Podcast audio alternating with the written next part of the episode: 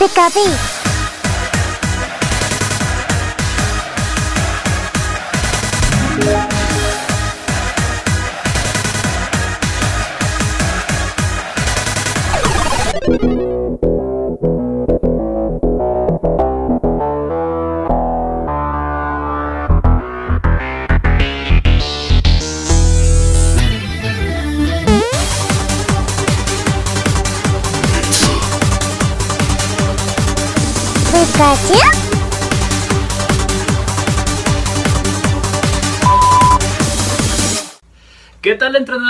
Bienvenidos nuevamente a este tercer episodio del podcast. En esta ocasión vamos a hablar del por qué funciona Pokémon Go, que es el tema que venimos esperando desde que empezamos este proyecto bastante interesante.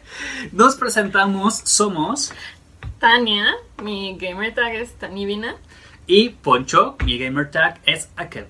Y estamos aquí por, Por mis Pokébolas. Bienvenidos a este nuevo episodio. En esta ocasión vamos a hablar cómo surge la idea de Pokémon Go, un poquito por qué funciona, o más bien en nuestra nada humilde opinión, por qué consideramos que funciona, este, y qué es lo que hace diferente al juego de otras entregas, tanto de la misma compañía como de algunas compañías similares que intentaron un poco emular lo que se está haciendo. Tania. Porque finalmente lleva 5 años. Y 5 años en el top de las descargas. Tanto en iOS como en Android, que eso es algo raro. O sea, no, no todos No los juegos móviles tienen la misma, o sea, casi 50-50. No me hagas mucho caso. Inclusive estaba leyendo hace un par de semanas que es el único juego que, que mantiene ingresos sostenidos en aumento. O sea, ni siquiera es que se mantenga como tal. O sea, sigue teniendo ganancias en, en- en incremento desde hace cinco años. O sea, de momento no ha bajado en nada. Y creo que pues eso habla bastante del juego, ¿no? En 2019, de hecho, rompió la barrera de los mil millones de dólares al año. Que nos regalen uno, ¿no? Con uno cambiamos, pues, reformulamos el canal completamente. Y, y bueno, 2020 obviamente por temas de pandemia y más, eh, y por muchas otras cosas, eh, incluso se superó esa barrera. Yo creo que nadie esperábamos que, que la pandemia les ayudara, Nadie esperábamos que la pandemia le ayudara a nadie, pero pero al final de cuentas, digo, bueno, la franquicia como tal la catapultó sí, terriblemente. de eso tendremos que hablar. Hablaremos. Episodio, porque Hablaremos de es- eso, Es un porque- caso interesante. Y largo de, de platicar aparte. Muy largo. Sí, sí. Pero bueno, entonces, ¿cómo surge Pokémon Go? O sea, porque es un juego, o bueno, yo me atrevo a decir que no es un juego. es un estilo de vida. We play all day, every day. es un estilo de vida. Ir al gimnasio, Pokémon Go. Ajá, exacto. O sea, En nuestro caso, trabajo, Pokémon Go. este, pero, pero ¿cómo surge? O sea, ¿De qué mente maquiavélica nace la idea de llevar el mundo Pokémon a este intento de realidad actual? entonces, em, si leemos la página de Wikipedia de Pokémon Go, eh, dice que es un juego, un videojuego de realidad aumentada. Yo no estoy tan de acuerdo en eso. Era la idea. Era la idea. Creo que en general la idea, y hablaremos brevemente también de eso más adelante. Ajá, pero, lo cierto es que si juegas Pokémon Go, seguro lo primero que activas es la realidad aumentada. Sí, porque es muy complicado jugar. Ya explicaremos. Pero, pero bueno, sí es un servicio o un videojuego basado en la ubicación. Y esto creo que es eh, lo más importante porque es finalmente lo que nos permite llevar Pokémon al mundo real, ¿no? Que es el mapa. Pero que es una fantasía de muchos de nosotros. por décadas, o sea. Desde que supe que el juego existía. Entonces, bueno, en 2014, no sé si muchos sepan, probablemente sí, que... Yo no sabía. No, pero, pero a lo que voy es que el primero de abril para los anglosajones es como el Día de los Inocentes para nosotros. Es la celebración del April Fool, exactamente. Es como un poco el Día de los Inocentes. Eh, Son un poco más rudos en cuanto a las bromas. Mucho más rudos. Mucho más rudos. O sea, Ellos inclusive tienen como tradición hacer bromas entre compañías, que entre periódicos, a la gente, o sea, lo toman mucho más en serio Sí. que, que nosotros. Y, y ha habido casos que, bueno, hasta tragedias. Han ocurrido pues ese tipo de bromitas. ¿no? Pero, pero hay cosas que han pasado muy interesantes. Como lo Eh, que vamos a contar. Como lo que vamos a contar. Entonces, para el primero de abril de 2014, esto es 2014. 2014. Por si no había quedado claro, 2014. güey. Dos años antes de que surgiera. No, Pokémon 2016, no, no, 2014. 2014. Para el April's Fool, eh, había un ingeniero de Google Maps llamado Tatsuo Nomura. Porque todos son americanos. Ajá. en San Francisco, en el Silicon Valley. Pero bueno, a, a Nomura de repente se le ocurrió la idea para el April's Fool de decir, pueden encontrar Pokémon en el mapa. Y entonces lo que tú hacías es que abrías Google Maps y picabas algunas cosas y apareció un Pokémon. O sea, entendamos, en algunas lo- este, locaciones random dentro de, de Google Maps podías encontrar algún Pokémon. Y búsquenlo, de verdad que el video es increíble, o sea. Buscan el video así, April's Fool, este, Pokémon, y Google Maps, ahí está como pasaba, o sea, simplemente le picabas y salía. Y entonces, obviamente, a la gente le pareció que era una broma, pero era una muy buena broma. Era divertido. Sí, claro. Entonces, ya para este Si momento... yo me hubiera enterado, yo sí hubiera buscado Sí, claro. como a ver qué encontrabas, ¿no? Sí, hubiera sí. estado padre. Yo no me acuerdo, o sea, sí me acuerdo de ver el mapa. No me acuerdo si lo hice exactamente en abril, o sea, como el primero de abril, pero sí lo vi y fue así como, ah, mira, qué, Qué, cool". curiosito. Ya para ese momento, Niantic ya era dueño, perdón, Google ya era dueño de Niantic, que eh, es la compañía como de realidad aumentada que eh, lidera John Hanke y que en ese momento ya tenía un juego bastante exitoso que es Ingress. Sí, que también, bueno, Ingress es, eh, digámoslo así, el ancestro de muchos juegos que tenemos hoy en día disponibles. No solamente Pokémon Go, sino también hay uno, el de Harry Potter, El de Jurassic el de Jurassic Park. O sea, hay varias versiones que nacen del estilo de juego de, de Ingress, que es bastante interesante. Es un juego muy, muy, muy padre, muy bien diseñado. Eh, para ser el, el antecesor de todos estos, eh, todas estas ideas, la verdad es que estuvo... eh, es mis respetos, lo, lo crearon de una manera divina. Pero también siento yo que Ingress es demasiado intelectual. Que eso es una de las cosas por las cuales no se masificó Sí, claro. como la franquicia, por ejemplo, el, bueno, el juego de Pokémon Go o el de Harry Potter, ¿no? que, Ujú. que son creo que los más representativos de la De compañía, este, que que más ingresos están generando versus Ingress. No decimos que Ingress sea malo, la verdad es que es brillante, pero es mucho más intelectual. No, y tiene una fanbase Impresionante. o sea, rudísima.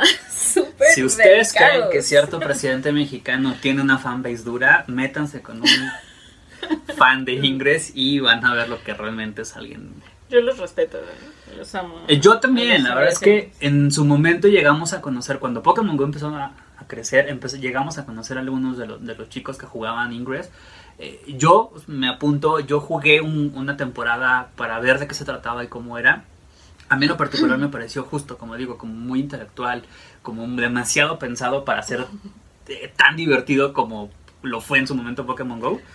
Este, y es gente agradable, solamente que es gente que se toma mucho más en serio el juego, ¿no? Sí, bueno, creo que tiene que ver con que en un juego atrapas animalitos y en, el, otro, es creas cosa apocalíptico. Sí, bueno, también eso influye bastante, ¿no? Bueno. Entonces pasa esto del de April's Fool. Google ya tiene, ya es dueño de, de Niantic. Y entonces empiezan a hacer, o sea, dicen, es que sí tenemos que hacer esto. Empieza a haber eh, reuniones en Tokio. Eh, y John Hanke, que es el CEO de Niantic, se entera de que el CEO de The Pokémon Company, que se llama Tsunekazu Ishihara, eh, No crean que nos aprendemos los nombres de memoria, es no, imposible hacerlo. no podría. Tengo pésima memoria, además. Este, Entonces, caso. Ajá, más bien, Ishihara este, juega Ingress. Y se da cuenta que además es un nivel más alto que John Hanke. O sea, en ese momento John Hanke era 10 Y este Ishihara era 12. Digo, Como- 11. Como si el, si el desarrollador de un juego de repente tuviera tiempo de jugarlo Ajá, sí. y te das cuenta que un fan tuyo es más, es más fan que tú. Pues Bueno, lo veo lógico, Y, y el- pero es interesante. y además el fan con el que estabas platicando para hacer un... llevar a la realidad a los Pokémon en el mundo real, ¿no? Que qué interesante, porque era.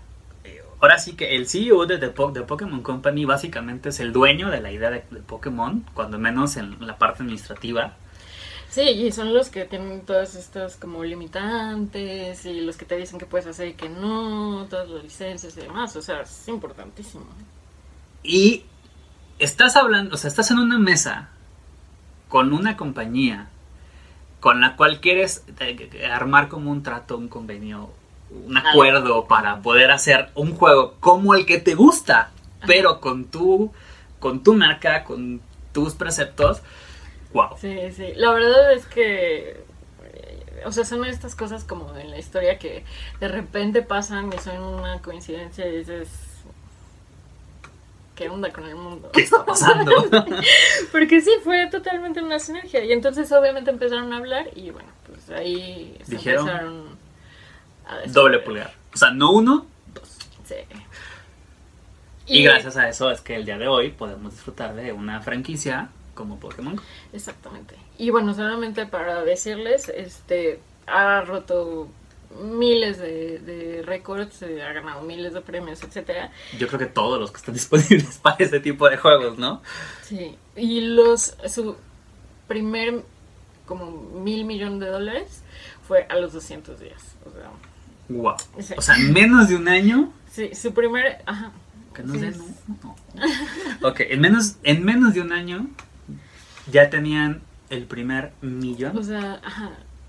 De, ajá, y las descargas siempre estuvieron como al tope en todos los países. O sea, ha sido un récord de ventas. Tomando en cuenta que empezó en 2016. De 2016 a la fecha, este, pues sí, sí ha sido un fenómeno internacional que tiene miles de historias. Historias cómicas, historias lamentablemente trágicas, porque ha habido Sí, gente claro. que justo por descuido eh, ha tenido accidentes. Creo que hay- se han reportado algunos accidentes fatales a nivel internacional. Sí. Y ha tenido historias inclusive eh, pues muy positivas, ¿no? Yo conozco gente que, es, que ha conseguido novio o novia, este, Sí, no. que se han reencontrado con amigos por el juego y bueno, todo ese tipo de cosas. Nosotros, por ejemplo, tenemos una historia tal cual. Ya les contaremos en algún momento cómo, cómo nace eh, el canal y todo esto. Pero, por ejemplo, nosotros nos conocimos gracias al juego. Y al día de hoy somos grandes amigos que convivimos día a día, tanto por el juego como fuera del juego, ¿no? Entonces, hay cosas interesantes aquí que, que aportar. Pero bueno, entonces vamos a platicar, no tan brevemente, porque no es, no, no es un tema tan breve, de por qué consideramos que en realidad Pokémon Go funciona. Porque como decíamos hace unos momentos, eh, Niantic, que es la compañía que es propietaria del juego como tal, a pesar de que tiene los permisos de, de Pokémon Company y, hasta Nintendo. cierto punto de Nintendo, porque justamente pues creo que Nintendo y de Pokémon Company ya están tan fusionados uno con el otro. Sí, eso que- lo, lo hablaremos en algún momento, pero sí, o sea, Nintendo tiene, si no me equivoco, creo que el 20 o el 30% de Niantic y el 30% de, de The Pokémon Company. Entonces, es un rollo ahí como... comercial, fiscal y muy interesante legalmente Es, hablando. es muy interesante por todas las implicaciones que tiene para nosotros como jugadores. Porque inclusive, bueno, ahorita de las cosas que voy a platicar es justo eso, que es el primer spin-off que respeta el canon lo mejor que se puede respetar. Digo, sin convertirte en un juego legal, o en uno de los juegos canon, la verdad es que eh, lo he llevado de una manera bastante interesante y bueno, vamos a platicar sobre eso. Primero que nada, hay un tema de nostalgia que es importante mencionar, que es importante traer a la mesa, porque ¿quién no conoce a Pokémon? Lo decíamos en el primer podcast, ¿no? Si mal no recuerdo, o sea, todo el mundo ubicamos a Pokémon, ya sea por Pikachu, ya Sí. sea, o sea, no me encanta decirlo así porque como jugador me da calambre, pero vamos a calmarnos, este, y todos estos, en alguna, de alguna manera ubicas a alguno de los personajes, ¿no? Creo que todos sabemos, cuando menos la base del, del anime, todos sabemos quién es Pikachu, todos sabemos quién es Ash, este... Hay hasta memes, ¿no? Miles, y, y va a haber, y, y va a haber miles más seguramente de aquí a mañana. Pero, o sea, de, una- de alguna u otra manera todo el mundo ubicamos la franquicia. Entonces, este, aquellos que crecimos con la franquicia, el día de hoy tendremos entre 30 y 40 años, es decir, ya no somos, Más o menos. ya no somos los niños que, que éramos cuando la franquicia em- empezó. Y desde ese momento, o sea, desde hace 25 años que tiene la franquicia a la fecha, sigue ganando adeptos tanto en la juventud y nos sigue manteniendo a los jugadores originales. Entonces hay un tema de nostalgia durísimo donde te dicen, ok, ¿te gusta Pokémon? ¿Te gustan los personajes? ¿Te gusta la modalidad de juego? Hay una forma para que puedas jugar no solamente en tu celular, sino que lo puedas jugar en tu entorno En la vida real. en la vida real. Como lo dijimos hace unos momentos, nos voló la cabeza porque yo creo que cualquier fan de la franquicia, de repente hemos soñado alguna vez con tener a tu Pokémon, con llevarlo de compañero, con poder este, capturarlos en, en- en estado salvaje. Vamos, con estar con él, ¿no? O sea, hay mucha gente que se dedica como a hacer fotos de con RA que hacen cosas bueno, Impresionantes. o sea, yo he llorado con algunas. Bueno, yo no he llorado, pero son bastante buenas. Y es que justamente eh, uno de los, de los aspectos importantes del juego es que incorpora el sistema de GPS, que no recuerdo bien, pero tengo entendido que no está anexado directamente a Google, a Google Maps, ¿no? ya no, pero no inicio. En un inicio sí estaba, yo recuerdo eso, pero sí lo desanexaron. Inclusive también por eso, eh, en algún momento del, del- del juego incluyeron un sistema de clima Ajá. que vino a cambiar un poco la, la dinámica. Y el clima, curiosamente, tiene más concordancia. Sé que no está anexado, pero tiene más concordancia con el clima de Yahoo que con el Mm. clima tanto de Google como de, de, de- de iOS, ¿no? Mm, Creo que es un tema muy curioso de, Sí, alguna situación este, con algún convenio que tienen, pero sé, o sea, no está anexado directamente a él, pero es el que más concorda. Ujú. Entonces ahí si quieren ver jugadores más en tiempo real que puede estar pasando en el juego, bueno, chequenlo, que por eso existe, ¿no? Eh, lo que decíamos es que incorpora el sistema de GPS, lo cual permite que el juego escanee tu ubicación en tiempo real y conforme a tu ubicación te van marcando dónde están los Pokémon y dónde están algunos elementos dentro del juego que ahorita vamos a explicar brevemente, pero que de alguna u otra manera te hace sentir que estás en el mundo Pokémon, porque ese es, la, ese es el objetivo del, juego general, ¿no? Que tú eres el entrenador, andas por el mundo, literalmente, y puedes capturar Pokémon donde quieras. Pero el mundo es tu casa, el parque donde creciste, o sea... La casa de tu mamá, Ajá. el súper a donde vas a comprar los, tu comida, eh, la escuela, si vas a, si todavía sigues estudiando, tu trabajo, en el caso de nosotros, o sea, el mundo es literalmente el mundo. O sea, rompen la barrera del juego, rompen con el esquema de los mundos prefabricados, este, y tienes un sistema, tienes el, el sistema perfecto de mundo abierto. Y, y bueno, también otra cosa importante es que es el mundo abierto y sí, por supuesto, son todos estos lugares como entrañables de tu infancia, de tu vida actual, etcétera, pero también si te vas de vacaciones a la India Te llevas el juego contigo. y te traes un Torkoal para ti y tus amigos, o sea, Que bueno, es- eso también, bueno, lo vamos a, a- desmenuzar poco a poco, pero sí, efectivamente. Y también te permite de manera voluntaria, porque eso es algo que a mí me pareció brillante, que no fuera tan obligatorio, interactuar con el sistema de RA, que es la realidad aumentada, por medio de tu cámara.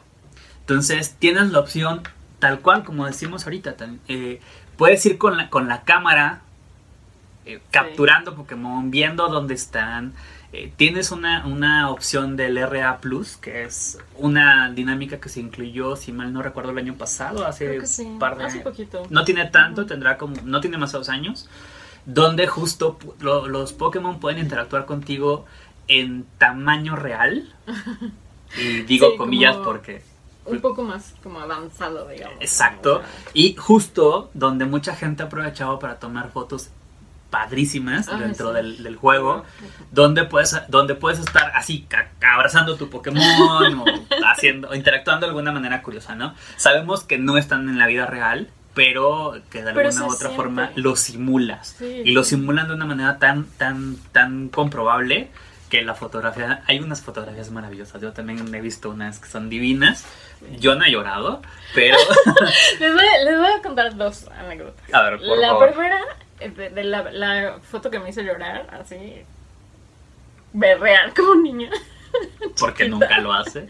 Sí, no, casi no se lloró nada. Era la foto de un Dratini en la playa, ¿no? Así como en un atardecer hermosísimo. Ajá.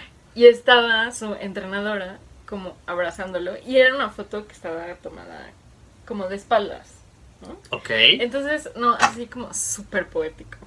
O sea, así, no tienen una idea, después se las pongo. Ay, no, ay, Luego no la, sé. subi- lo- luego la subimos a, a redes sociales para que la, la para que la ver. vean. Y me digan si las- les hace llorar a ustedes o si yo soy una ridícula. Ya, ya la dirán. Y entonces yo es como intentando recrear este como sentimiento. Digo, ya todo el mundo sabe que mi poke favorito es Eevee. Por si no lo había Entonces, notado. por si no lo había notado, ajá. Entonces un día, ya sabes, estaba caminando en viveros, jugando bla. Mm, Creo que ni siquiera había Yo nunca Plus. lo he pensado, ¿eh? Y entonces iba caminando, se me ocurre prender el RA. Y entonces ves en el celular y el Libia está caminando aquí abajo, así, a- aquí contigo, y sale como mi piecito y el Libia ahí. Obviamente, te sales del celular y no hay nada. Pues sí, porque Pero- solo existen sola. Pero, pero esa, o sea, finalmente hay hasta, ya sabes, como filtros que te dicen, si le pones este no puedes bajar las escaleras porque distorsiona todo y realmente la gente se cae. Sí, claro, claro. Es lo mismo, pero hermoso. Pero más bonito. Entonces, justo eso es de los elementos clave para que la, la- la franquicia haya funcionado. Ahora también, como lo comentábamos, es un juego que si bien está pensado en singular, es decir, que solamente yo puedo jugar con mi celular, cualquiera que tenga un, un celular igual que tú y que tenga el juego, de alguna u otra forma, puede interactuar en el mundo con el mismo, eh, con el mismo aspecto, ¿no? O, o con el mismo Ajá. rango. Porque para aquellos que jugamos, tenemos muy, muy común el avisarnos donde hay algún Pokémon raro, para que todos vayamos a capturarlo, Un Pokémon 100. eh, por ejemplo, o digo, los Shinies no es una pena, pero en su momento, en, el, en uno de los Community Days sí se pudo con Squirtle. Ah, sí. Y era bastante interesante Sí, hacerlo claro. aprovechando la- la oportunidad. Dentro del juego hay un sistema de, de juego individual que, que se llama hacer incursiones, donde el- peleas contra, digamos, algún jefe Pokémon, que es muy difícil de, de- de vencer. Y nos juntamos varios para tratar de capturarlo, porque el punto es que si tú lo vences, te dan la oportunidad de, de atraparlo, ¿no? O sea, aquí algo importante, a diferencia de lo que un presentador de noticias dijo alguna vez, los Pokémon no los matas con las Pokébolas. no. Ese es un error bastante interesante. Lo capturas. Entonces el Pokémon, si no se queda contigo, se escapa y regresa a la naturaleza para seguir su vida feliz. Si se queda contigo, pues ya hace su vida feliz contigo, ¿no? Entonces, es, eh, solo para dejar muy, muy en claro eso, ningún Pokémon es dañado a lo largo de la historia del juego, que sepamos, ¿no? Entonces, no hay ningún problema ni debe de pasar nada. Ahora, también importante, justo eso que decíamos, ¿no? Que el, el juego te permite de alguna manera crear comunidad en tu entorno. Es decir, no solamente juegas tú solo, porque yo lo viví en algún momento. Cuando recién el juego empezó, yo no conocía a nadie que lo jugara. Y me salía solito a la calle a jugar en mis tiempos libres, en mis trayectos y demás. A Yo recuerdo, yo recuerdo que, por ejemplo, yo iba mucho a la Alameda y luego te das cuenta que no eres el único loco que está jugando y que de verdad la comunidad del juego es inmensamente grande. O sea, que somos muchísimos las, los jugadores activos, este, intermitentes, esporádicos y demás. Y vas conociendo muchísima gente. Yo recuerdo que en estos cinco años he conocido gente de todo tipo, De con la que te llevas muy bien, con la que en algunos te- no terminas tan bien, este, con la que te ríes. Hay gente a la que ves solo para jugar, hay gente justo como nosotros, que este canal nace de, de una amistad que se crea dentro del juego. Y que no somos los únicos, muchísima gente ha hecho amistades y ha hecho este, pues, lazos importantes debido al juego. Porque lo típico de cuando vas a algún lugar donde no, no juegas comúnmente, ves a los demás jugando y te preguntan así de, oye, ya, ya hiciste la incursión, o ya atrapaste este Pokémon, o te salió este otro.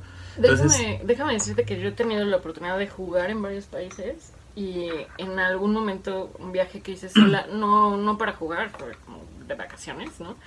Este, y, y me preguntaron así como, ¿pero qué vas a hacer solita? Digo, la verdad es que he viajado sola toda mi vida, pero yo, o sea, después de Pokémon Go, sí es así como de, o sea, no tengo absolutamente ningún problema porque sé que voy a conocer a alguien con quien además de inicio ya comparto mi interés. O sea, Exactamente. entonces es eh, realmente una experiencia. Yo creo que el tema de la comunidad es el tema más Más importante, claro. Ahorita, por ejemplo, nosotros, digo, ah, nos conocimos por medio del juego y a pesar de que el día de hoy ya, ya hablamos casi de cualquier tema, ya conocemos parte de nuestras vidas, de alguna u otra forma las charlas van a girar siempre en torno al juego, ¿no? Tanto que decimos hacer un podcast. Tanto que decimos hacer un podcast. Ya les contaremos bien la historia más adelante.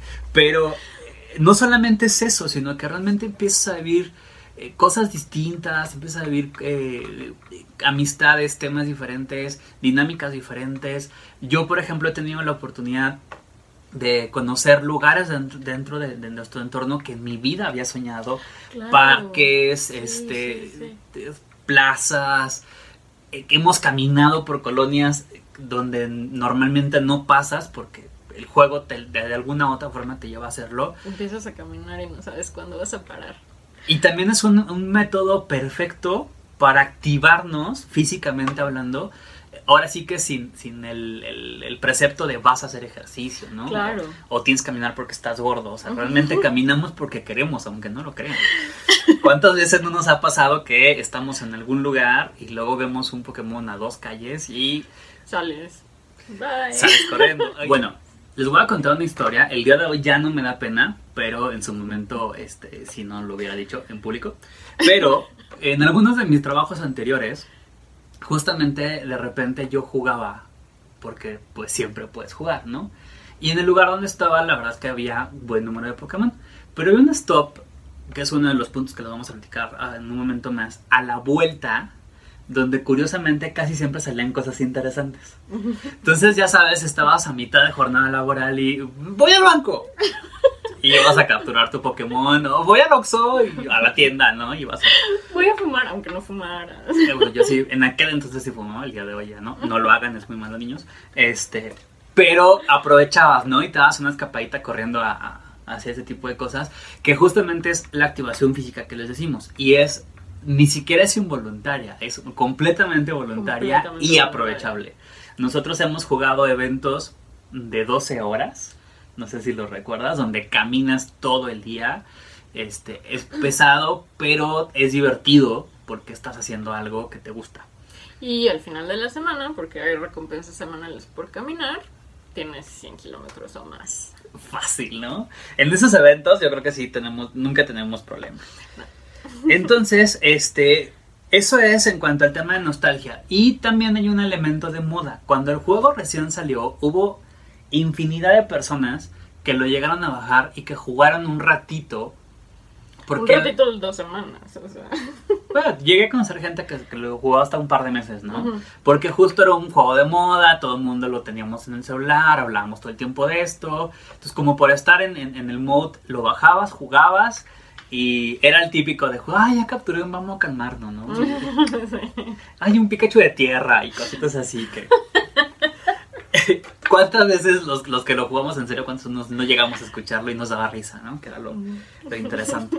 Pero de alguna u otra forma, igual, o sea, te, te- te llevaba como a convivir con, la- con, con esta gente del entorno, ¿no? A lo mejor ya después es gente que lo deja y que de repente cuando te ven o te los encuentras es, oye, ¿cómo vas? Este, Ajá. ¿Qué más? ¿Qué tienes de nuevo? ¿no? Entonces sigue siendo tema de, de, de- De de charla. ¿no? Eh, Dentro, dentro de la, la dinámica normal.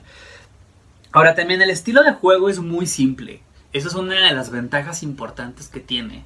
El juego básicamente consiste en abres la aplicación, tienes un GPS donde vas a andar por el mundo Por el mundo. y donde eventualmente van a aparecer algunos Pokémon. Entonces lo único que tienes que hacer literalmente es darle clic al Pokémon que te gusta o el que quieras ca- capturar, te lleva a una, a una pantalla de captura y lo único que haces es por medio de movimientos con el dedo muy sencillos, que es básicamente una línea, lanzas la Pokébola y rezas para que se quede atrapado. Es muy intuitivo. Es completamente intuitivo, es cero complicado. Realmente está pensado, es un juego que está pensado para niños de 6 años en adelante.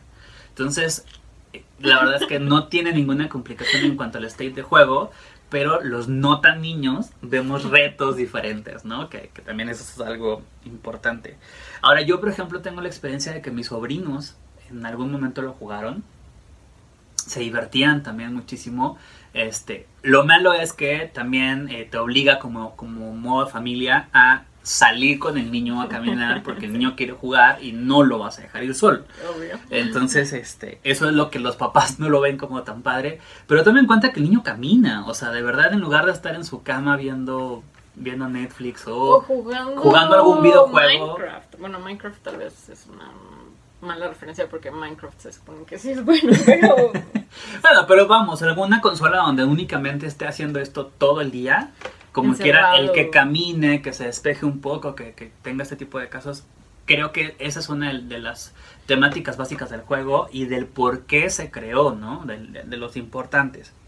Entonces cualquiera lo puede entender. Realmente hay conceptos muy sencillos y muy básicos, como por ejemplo el, lo que les decía, el sistema de mundo abierto, porque al tener tu GPS, tú puedes andar en cualquier lugar del mundo y en todos los lugares a donde vayas vas a encontrar Pokémon.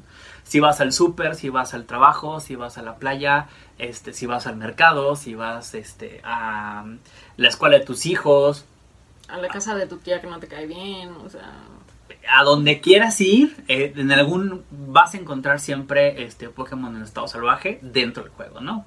Ojalá fuera en la vida real. Este, lo vas a encontrar dentro del juego y justo es uno de los preceptos importantes. El segundo, hay un sistema que diferencia eh, lo que son las paradas o llamadas Pokestops y los gimnasios, que básicamente es un gimnasio pero venido más, donde interactúas con otras cuestiones.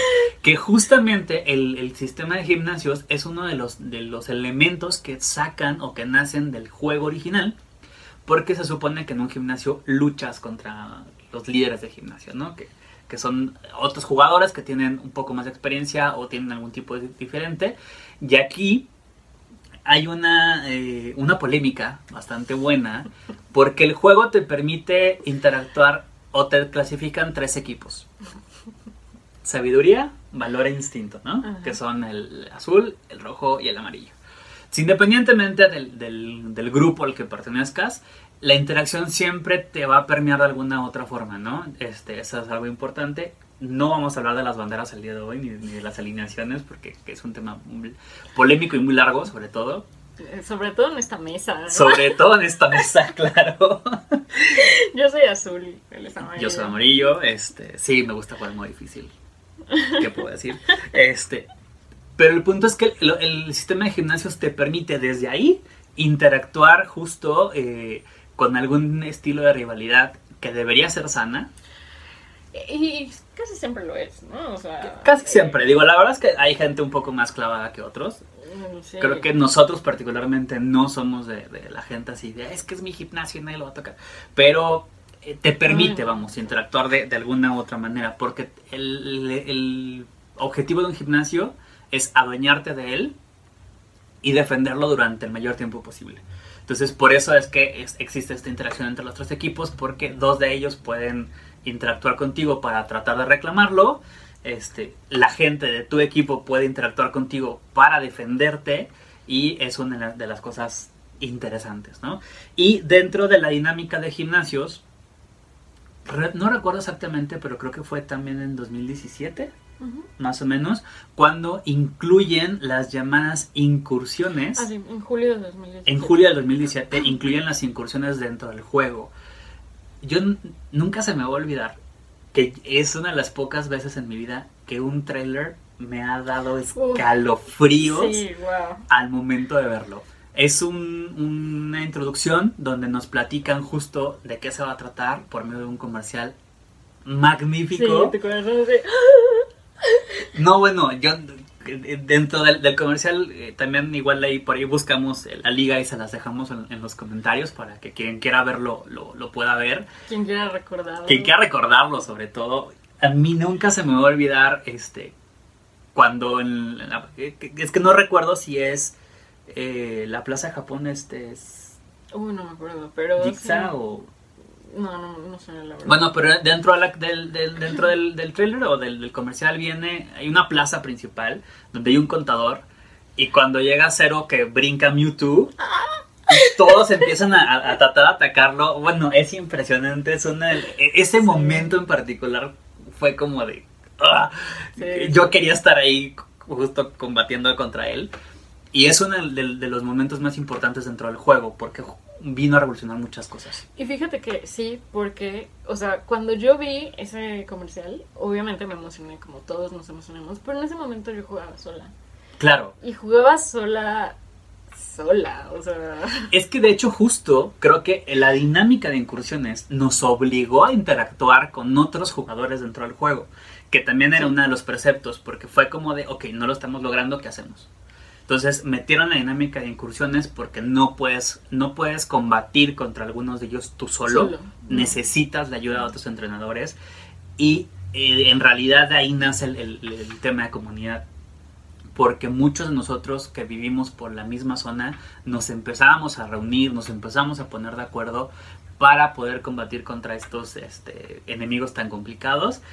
Y de ahí, bueno, pues se, se descosan muchas cosas, ¿no? El, el juego dejó de ser un juego solitario y empezamos a jugar en- a, a modo de tribus. que Digo, mucha gente, padre. para mucha gente no era un juego solitario, pero para muchos sí lo era, ¿no? Entonces- Porque conocemos gente inclusive que, por ejemplo, jugaba en familia Sí, claro. o que ya como tal el, el grupito de amigos ya jugaba. existía. ajá. Creo que particularmente nosotros fuimos de los que pasamos de jugar en modo solitario a jugar en modo ju- multijugador.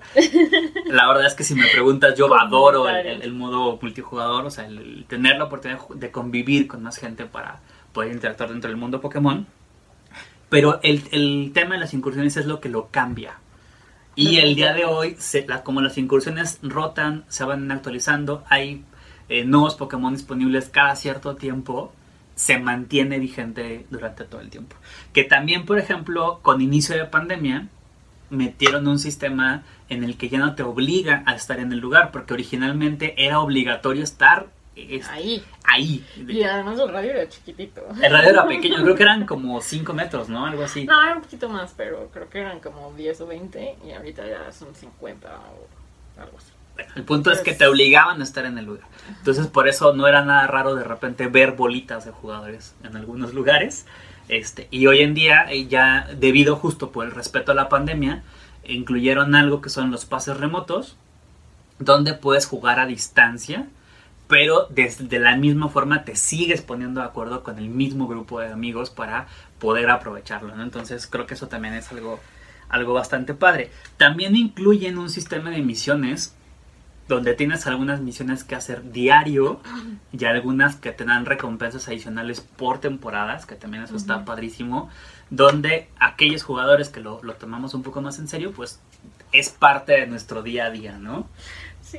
O sea, yo no sé a cuántos amigos les he jugado porque tienen algo que hacer o están enfermos o lo que Salimos sea. de viaje. Ajá, y entonces les digo, pues te puedo jugar así, stop misión captura. ¿no? Cuando menos lo básico del día, ¿no? Porque te dan recompensas justo por, por Sí, mantenerte fiel al, al- al juego. Entonces, eh, inclusive también esa es otra parte de la dinámica. O sea, de alguna u otra forma, si tienes la confianza con algún amigo para dejarle los accesos a tu cuenta, se puede hacer.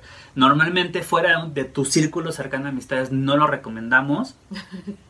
La verdad es que no, porque hemos escuchado historias de terror al caso, pero dentro de nuestros círculos, este, creo que es algo que pues básicamente todo el mundo hacemos, ¿no? Justo como para apoyarnos de vez en cuando, Cuando se necesita. cuando realmente se necesita, claro. Y por último, mencionarles el sistema de objetos o de ítems de apoyo, que también por ahí viene un tema de monetización, del cual vamos a hablar próximamente, porque este es un juego eh, freemium. Es algo importante. Es un Muy juego importante. freemium. es un juego que no te cuesta como base, es decir, tú lo puedes descargar gratis, puedes crear tu cuenta gratis y puedes empezar a jugar gratis. Puedes hacer casi todo gratis. Pues básicamente, no, en realidad puedes hacer todo. Excepto los eventos como... Bueno, sí, hay algunos eventos de, de- de paga, tienes toda la razón, pero justo hay eventos de paga o hay, eh, o tú puedes comprar algunas cosas adicionales, como en la gran mayoría de los freemiums, para que el juego sea más interesante, tengas más opciones, sea más fácil, eh, puedas capturar algún Pokémon en particular y bueno, ha- habemos quienes no lo tomamos muy en serio. ya lo platicaremos después. Hay quienes prefieren no invertirle, también es, es algo padrísimo y, y la experiencia de juego no es diferente, digamos, solo es un poco más complicada, pero la experiencia per se es la misma. ajá. Y eso depende de cada uno de nosotros, lo cual me llega, me llega directamente al siguiente punto, la versatilidad. Hay mucho que se puede hacer dentro del mismo juego, al igual que en las franquicias canon que platicábamos en la, entrada pasada, en el episodio anterior, donde tú eliges a qué juegas dentro del juego. Yo creo que eso es lo más importante, que tú eliges. O sea, no... El juego está ahí y tú tomas la decisión de qué quieres hacer. ¿Qué es lo que quieres hacer, O por sea, supuesto? Y lo puedes hacer o no. y después te aburres, puedes hacer otra cosa, o puedes hacer todo. todo o sea, O puedes, o puedes no hacer nada también, puedes ¿no? hacer nada. Literalmente no hacer nada. Estoy siguiendo una chava en Twitter que solo ha capturado un Pokémon. Solo un Pokémon es Bulbasaur. Y Que es el inicial, me imagino. es que es su inicial, ajá. Y todos los puntos lo has- los hace girando stops. No puede girar James porque no- quiere eh, elegir como ningún Team. equipo, ajá. Ajá. Entonces tiene una plus para girar los James. O sea, es lo único que ha hecho. Wow. Bueno, es que ah, justo lo que les decía, el estilo, la versatilidad del juego la decides tú. O sea, la base del juego sigue siendo la misma que la de todos los juegos. Es capturarlos a todos, com- completar la Pokédex y a partir de ahí ya hay modalidades donde algunos de nosotros buscamos Pokémon eh, con mayor grado de perfección porque el juego te dice cuáles son los grados de perfección. Este, algunos buscamos tener los Pokémon más fuertes, algunos otros eh, han- eh, desde la inclusión del PvP, que es el Player versus Player, que es un sistema de combate singular, se han dedicado mayormente a PvP, por ahí lo platicábamos hace un par de días, porque hablamos de Pokémon fuera del aire también, este, lo platicábamos hace un par de días, que conocemos gente que tiene niveles intermedios dentro del juego, pero dentro de las ligas de combate tienen eh, rangos top. muy elevados o hasta tops, ¿no? Que, es algo que puede ser curioso, porque normalmente entre mayor nivel de juego tengas, en teoría tienes acceso a mejores Pokémon. Claro, pues nada más por los polvos. O sea, ¿no? que, híjole, el PvP es una inversión en polvos Importante. considerable. Ya hablaremos ah, después más detalladamente de- al respecto, pero para que tengan una visión justo, ¿no? Ahora también hay quienes eh, buscamos eh, tener los Pokémon en el mayor nivel de entrenamiento, que es otro estilo de juego diferente. Incluyeron a, pues casi desde el principio, creo que a los, a los 6-7 meses, el sistema de los Pokémon variocolor, que es un Pokémon normal, pero la diferencia es que su color es distinto al de los demás, que lo, vuelve mucho más raro.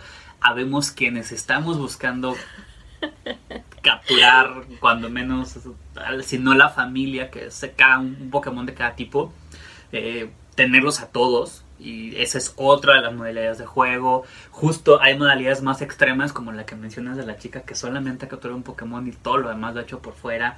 También es una modalidad de juego. O sea, la el estilo de juego y la forma en la que lo, lo llevas y lo vives, lo decides tú. que eso es lo más padre, ¿no?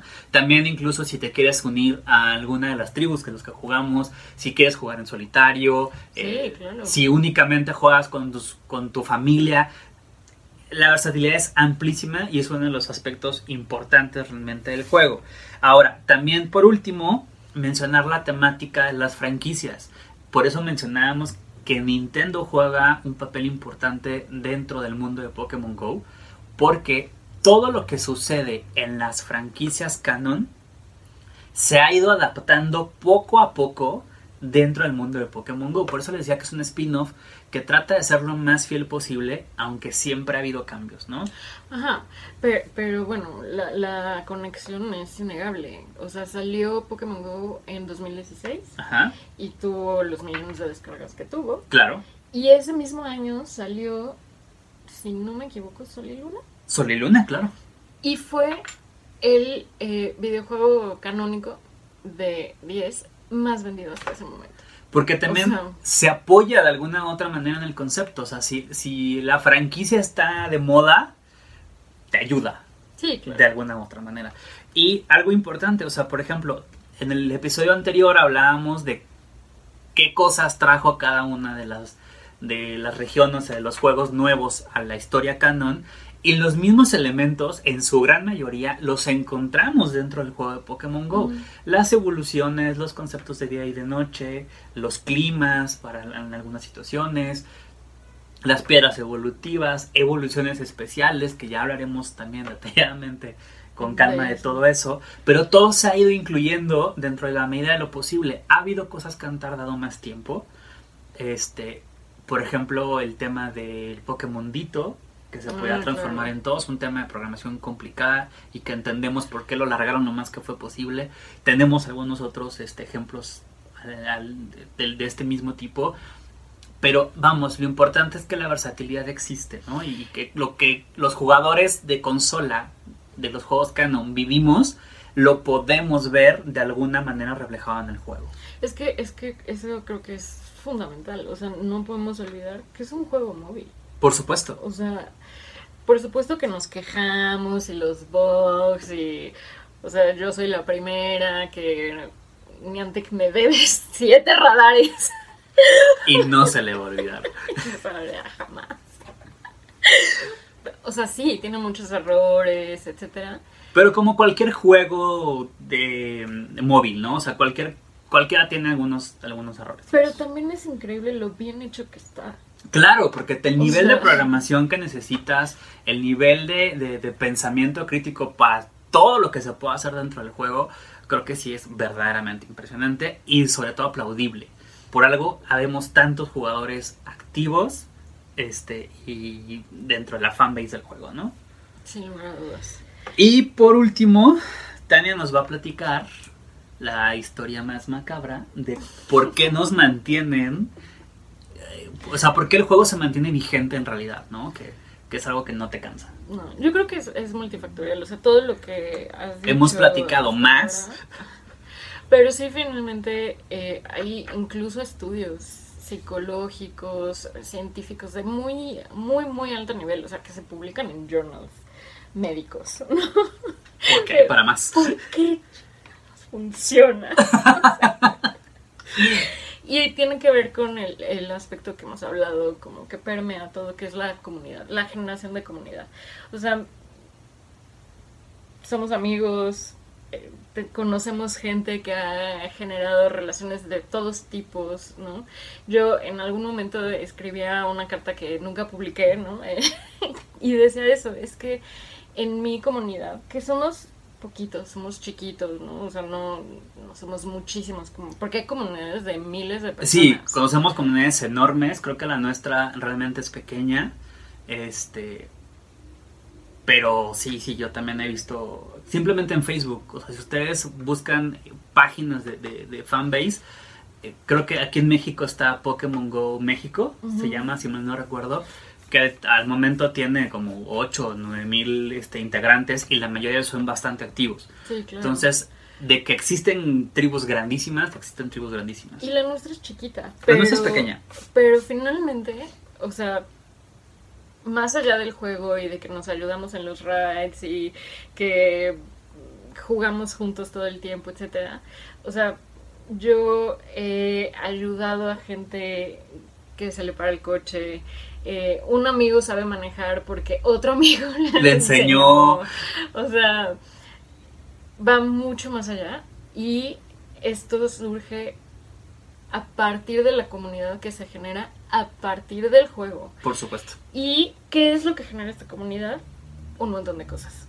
Eh, y son cosas que además los desarrolladores de otros juegos, tanto de Niantic como de otras empresas, han querido, eh, obviamente, replicar.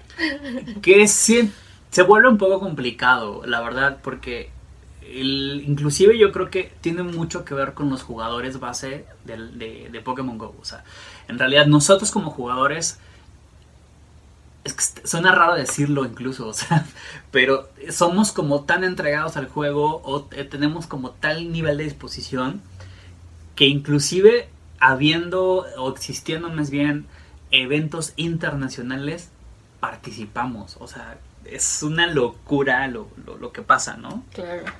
Y bueno, entonces, como les decíamos, eh, esta comu- comunidad yo creo que empezó a generarse a partir de eh, que se introdujeron los raids en julio de 2017. Es más, yo los conocí ahí. eh, en Yo también. julio de 2017 eh, se introdujeron los raids, como dije, y yo no conocía a nadie, ¿no? Yo jugaba sola y bueno, cuando teníamos que capturar a las aves legendarias que fueron los Que fue una locura también. Pues sí, ¿no? Te ibas y te juntabas con quien, pero pues yo me quedaba, ya sabes, aquí como solita. Yo recuerdo que justo yo para cuando na- nacieran las aves legendarias, yo aprovechaba los domingos y me iba a jugar a la Alameda porque era el único lugar donde había gente jugando todo el tiempo. Para mí justo era al revés. O sea, como yo jugaba sola y en ese momento los domingos eran como familiares, jugaba entre semana. Eh, ya sabes que en mi ruta pasaba, alargaba mi ruta para pasar por Pilares, por Tlaco, por Sí, yo también recuerdo.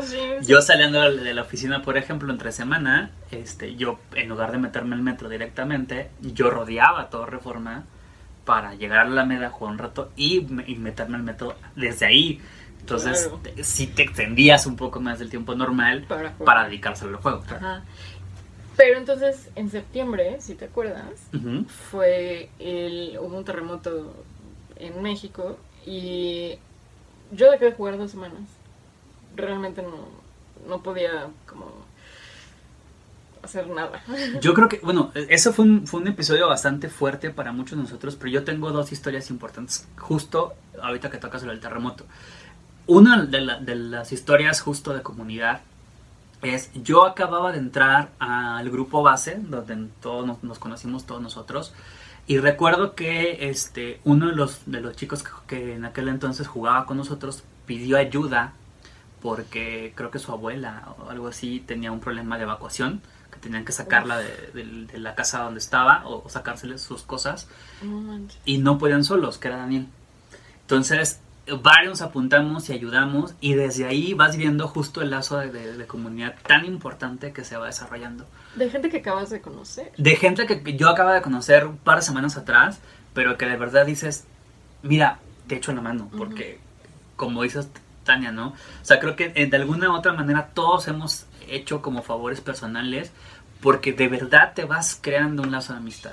Eso es uno. Y el segundo, justo creo que tardamos tres semanas, socialmente hablando, en regresar como a la La normalidad. normalidad. Y eh, yo me acuerdo que yo también en mi, mi nivel de juego y todo en ese momento bajó muchísimo. Pero este sí fue una situación como bastante interesante, ¿no? Creo que todo mundo le bajamos como mucho, Sí. Pero de alguna u otra manera seguías en solitario con lo que te tocaba en el camino y cositas así, ¿no? Pero sí, sí, sí recuerdo que fue algo importante. Bueno, yo sí cerré la app dos semanas, así simplemente mi cerebro no me daba como para poder manejar todo lo que estaba pasando y además jugar. Pero entonces pasaron dos semanas del terremoto, abro la app y fue así como de, ¿y ahora qué hago? ¿Y ahora qué pasa? Porque, porque se iba, estaba a punto de terminarse, en ese momento los legendarios que había en raids duraban determinado tiempo. dos semanas, si mal no recuerdo. Dos o tres semanas, algo, Algo así. así, ¿no? Y entonces ya se iba a ir. Y yo así como, no, pues lo tengo que abrir porque todavía no lo he capturado. Y entonces abro el juego, vi que había un raid en el gym que está atrás de mi casa. Y dije, bueno, pues A ver qué pasa. voy a ir a ver si llega alguien. Creo que todos lo hemos hecho alguna vez, así como de, bueno, voy a quedar aquí a ver si alguien llega. Ahí llegaron dos. Y ya me metieron como Al grupo base, ¿no? inicial, ¿no? De, de donde surge nuestra comunidad. Y bueno, pues ahí ya empezó. Entonces, yo creo que a partir de, de los raids, sí esta como creación de comunidad fue que de verdad tomó impulso. Claro, por supuesto. Pero, por supuesto que hay otras cosas que suceden a lo largo del juego, a lo largo del tiempo, que son importantes para la creación de esta comunidad, para la solidificación de esta comunidad. Uno fundamental es el día de la comunidad. Claro, que de hecho es una de las ideas que, que Niantic tuvo para reunirnos a todos y, y hacernos como convivir un poco más, más en forma, que no es otra cosa más que... Hay un Pokémon un día que sale que es el protagonista del Día de la Comunidad. durante tres horas en un inicio. Ahorita, por tema de pandemia, lo extendieron a seis. Eso es. Ya vamos a hablar también de la evolución de, de- este fenómeno. De la comunidad, ajá. Este. Esto surgió el 20 de enero de 2018. Entonces, para ese momento ya los conocía. Ya tenía. Ya éramos amigos todos. claro, que de, de hecho este, el, el 20 de enero de 2018 fue el primer día de la comunidad establecido y eh, recuerdo perfectamente que agarraron el Pokémon emblema que fue Pikachu. Obviamente. Además de algunos cambios que se hicieron, insisto, no queremos adelantarnos a temas porque tenemos un tema ya preparado al respecto, Sí. pero también fue otro parteaguas importante dentro de la historia del juego, ¿no? Porque sentó bases para cosas que iban a pasar en el futuro. Porque además es súper importante que tú tengas un día al mes. O sea, sabes que un día al mes lo vas a Se lo vas a dedicar a juego. tu comunidad. Ah, o sea, sí al juego, pero a la comunidad. Porque en un inicio, o sea, obviamente tenías que salir. Digo, siempre habíamos tenido que salir, pero ya llevamos más de un año encerrados, entonces... como Jugando un poco en nuestros tiempos libres y de la manera en la que podemos hacerlo de manera cada segura. como pueda. Claro. Pero bueno, en un inicio, o sea, era o sábado o domingo, tres horas. y Que sigue siendo sábado domingo. Sí, sigue siendo sábado domingo, ¿no? Pero, eh, digo, para que el- era- fuera más fácil que no trabajaras, ¿no? Entonces salías con tu comunidad, todos participaban y realmente era de mis cosas favoritas del juego. A mí me sigue, o sea, yo, yo sigo extrañando la, la oportunidad de salir a jugar en comunidad, porque digo, jugarlo en casa eh, no es lo mismo. De No, entrada no encuentras el mismo número de Pokémon, no tienes la misma dinámica. Y a pesar de que nosotros nos comunicamos por medio de, de- de- de WhatsApp y nos decimos, ah, ya llevo tanto y ya me salió este y cosas así, no es lo mismo. Sí. Creo que yo extraño mucho justo es- esas, esas salidas que nos programamos y que íbamos a jugar a alguno de los parques importantes, donde ibas caminando y veías a mucha gente y Y- la mayoría te conocía. Ajá, sí, y si no te conocían, pues lo reconocías, ¿no? Claro, Como, claro. "Ah, pues ese güey siempre está aquí, o lo que sea. Y, ay, allá hay un 100, o... Bueno, eso, el- los, los, los- los Pokémon perfectos que de repente nos encontramos, que nos obligaban a correr del lado, del lado a lado del parque, también eran, son una cosa bastante padre y que se extraña muchísimo. Yo es lo que más extraño. Pero- y finalmente es, o sea, porque te lo avisan con mucha anticipación, entonces ya sabías. Te puedes Bueno, programar. Finalmente lo sigues sabiendo, ¿no? O sea, es, es un día al mes que le vas a dedicar a tu comunidad, así se llama, ¿no? Claro. Vamos, hasta mi familia, porque soy la única que juega Pokémon Go, pero hasta mi familia, mi hermano me pregunta, ya sabes, así como, oye, este, ¿va a ser el día de la comunidad? O sea, si puedes comer eh, con mi abue o vas a jugar el día de la comunidad. O vas a venir. Y tú, híjole, no puedo. Sí, no, pero el próximo sábado. Tengo un community day pendiente, lo siento. Sí, sí, entonces eso también fue muy, muy, Muy, diferente. importante. Y bueno, además de eso, eh, también están los eventos eh, que en un inicio se pensaron como que fueron eventos presenciales, muy importantes. El más importante. De hecho, es- lo fueron. Sí, sí, claro. Eh, es el Pokémon Go Fest, que marca el aniversario del juego. El primero fue el 22 de julio de 2017 en el Grand Park de Chicago. Que fue uno de los eventos que les digo internacionales que fueron una locura. Creo que los desarrolladores jamás pensaron en Jamás el nivel pensaron, de impacto que un Nunca evento de este tipo iba a tener. Se hizo dos años, si mal no recuerdo. Sí, se hizo, se hizo dos años y al tercer año, o sea, el éxito fue tan grande que decidieron hacer tres. Y fue el de Chicago, el de Dortmund y el de Yokohama. O sea, imagínense, Eso fue en 2019. imagínense el, el decir, ok, funcionó tanto que si lo sigo haciendo una sola vez me vuelvo loco. Entonces vamos a partirlo en tres para volverme una tercera parte loco y no caer en la demencia. Pero fue peor, porque, o sea, el de Chicago es el más chiquito. Fue peor porque en realidad los jugadores nos, nos abocamos a los tres eventos por Sí. completo. Sí, sí. Y bueno, hay gente que va a todos. O sea. Por ejemplo, Tania es una de las locas No, que se ha quisiera. apuntado creo que a un par de los que ya han Sí, pero no. Quisiera, quisiera, no, pero no. Digo, yo por tema de trabajo y pobreza no lo he podido hacer al momento, pero Yo soy freelance. Me tiene más tiempo libre. Este, pero eventualmente nosotros sabemos que el canal y, y todos ustedes nos van a apoyar para poder lograrlo y, y traerles reseñas bonitas de todos los eventos. Ajá. Eh, en 2000, y, y bueno, estos eh, eventos fueron en 2019.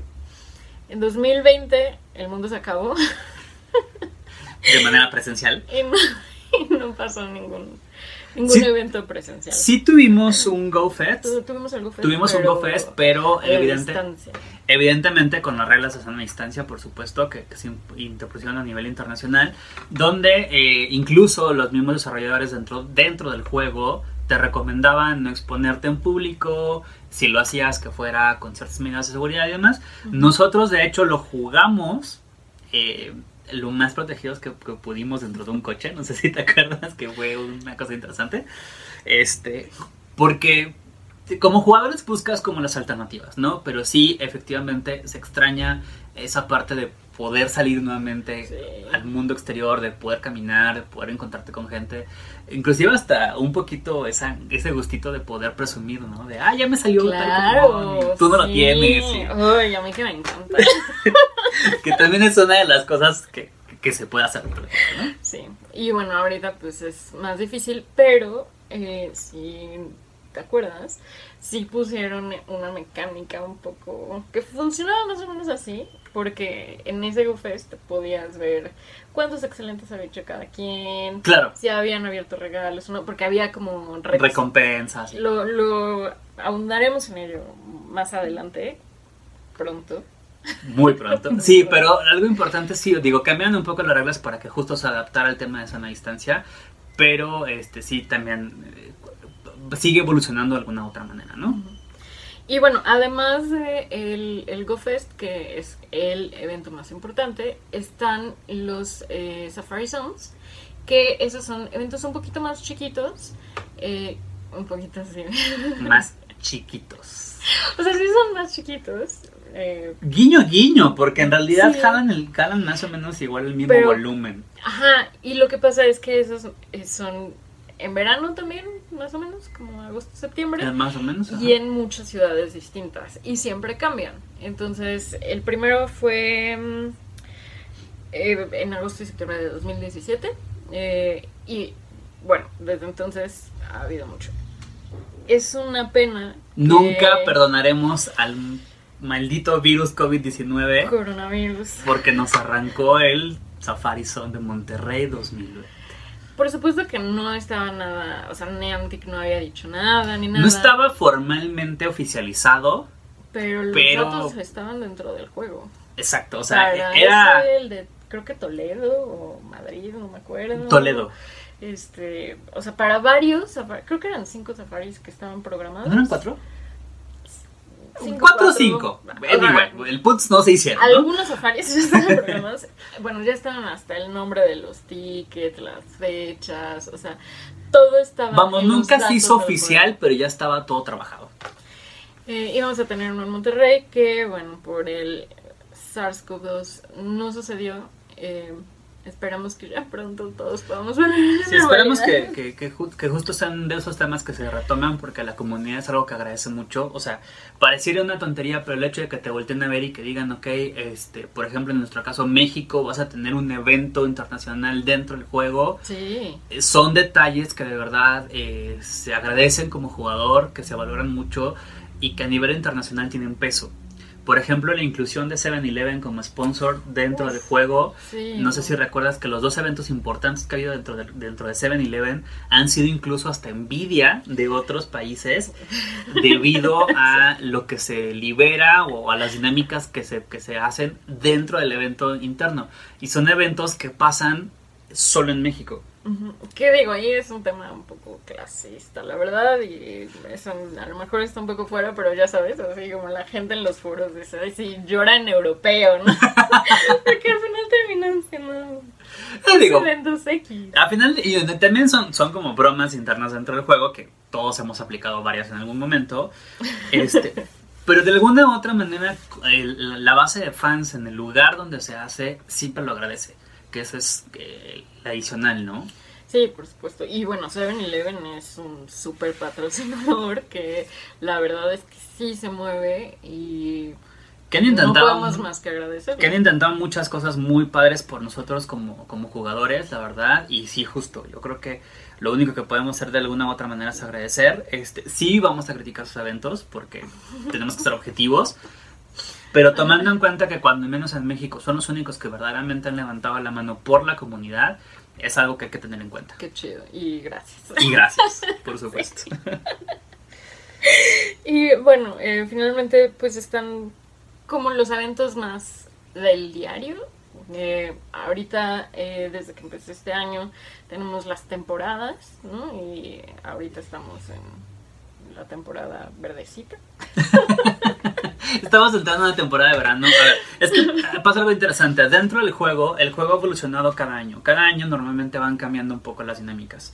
Ha habido eventos que duran un mes, ha habido eventos que duran una semana, ha habido algunos mini eventos que duran también un par de semanas. O días. o un fin de semana inclusive hemos llegado a tener pero lo, lo importante aquí es que eh, el juego o los desarrolladores han, han buscado tenernos entretenidos con eventos eh, temporales o de temporada de manera muy constante al principio era un poco abrumador porque estábamos acostumbrados a que este tipo de, de situaciones se dieran una vez cada seis meses, cada tres meses, y de repente empezaron con una marcha muy forzada donde casi cada semana hay algo nuevo que hacer. No, Retos eventos, nuevos, o sea, misiones de- nuevas. Dos eventos al mismo tiempo.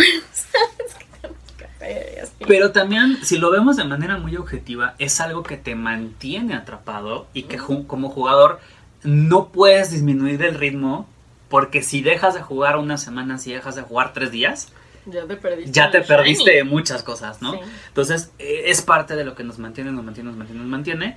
Y que yo no he visto que otros juegos, aunque sean de, de la misma compañía, lleven el mismo ritmo de avance. Mm.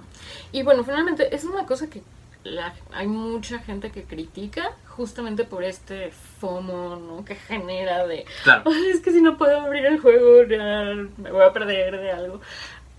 Pero hay dos cosas.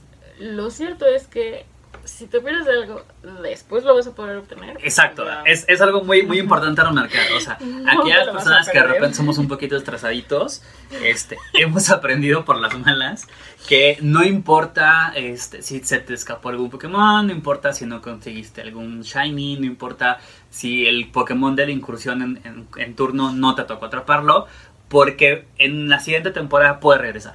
Así sea en tres meses, en un año, lo que sea, va a regresar, Va a regresar. y lo vas a obtener. O sea, eso creo que es muy importante. Porque no también- perderlo de vista. Porque inclusive el, eh, el mismo Niantic lo mantiene de esa manera para que los jugadores que se sigan reincorporando al juego tengan la oportunidad justo de tener todos los Pokémon que, que- que están disponibles, ¿no? Y ese era mi segundo punto exactamente. O sea, a lo mejor la gente lo critica y dice, ah, no, es que los eventos, sí, es que ya hay muchísimo que hacer. Ya repetitivo incluso. La gente sigue llegando. Claro. Y el juego sigue creciendo. O sea, A nivel de usuarios, a nivel de jugadores, eh, A per nivel se, de ganancias. a nivel de ganancias, evidentemente, entonces así como que, uy, qué mala estrategia. creo que no tanto. O sea, a final de cuentas, Debatible. como jugador puede no gustarte, Claro. pero como comunidad en general funciona, que es el punto importante. Exactamente.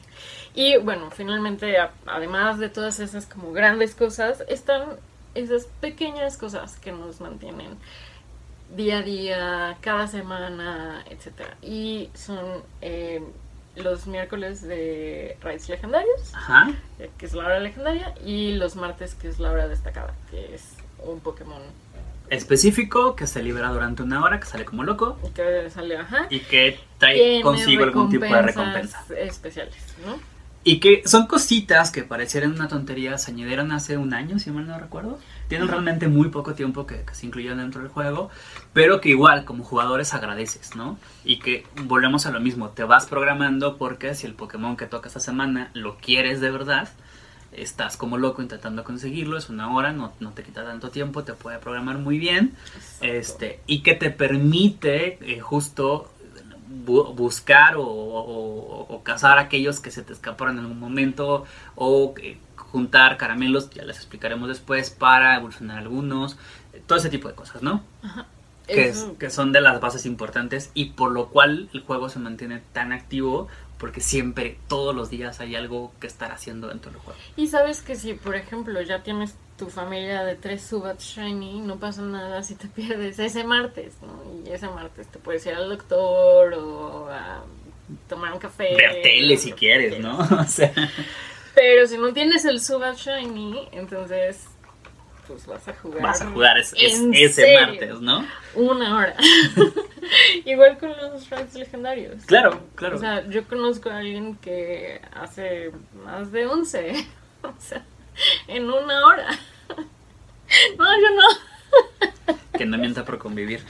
Bueno, tal vez. Y bueno, grandes rasgos, creo que englobando un poco, recapitulando justo por qué consideramos que el juego de Pokémon Go funciona, en una recapitulación muy, muy, muy, muy breve, es que el juego es sencillo, es que el juego es muy adaptable, que nos mantiene activos todo el tiempo y sobre todo que nos permite crear comunidad, que creo que ese es el valor verdaderamente más importante que el juego aporta y que como jugadores agradecemos infinitamente. Muy bien, pues muchísimas gracias por haber escuchado el podcast. Llegaste hasta aquí, este, qué valor. Te amamos. Te adoramos, de verdad. Gracias por, por escucharnos, gracias por mantenerte este, al pendiente del canal. Como siempre, pedirte un voto de confianza. Porfa, danos un like, ayúdanos a compartir, suscríbete si no, lo, has- si no- si no lo has hecho de momento. Habla con tus amigos de nosotros, la verdad es que eh, buscaremos hacerlo más interesante cada vez. Créanme que los temas que tenemos preparados de momento son buenísimos.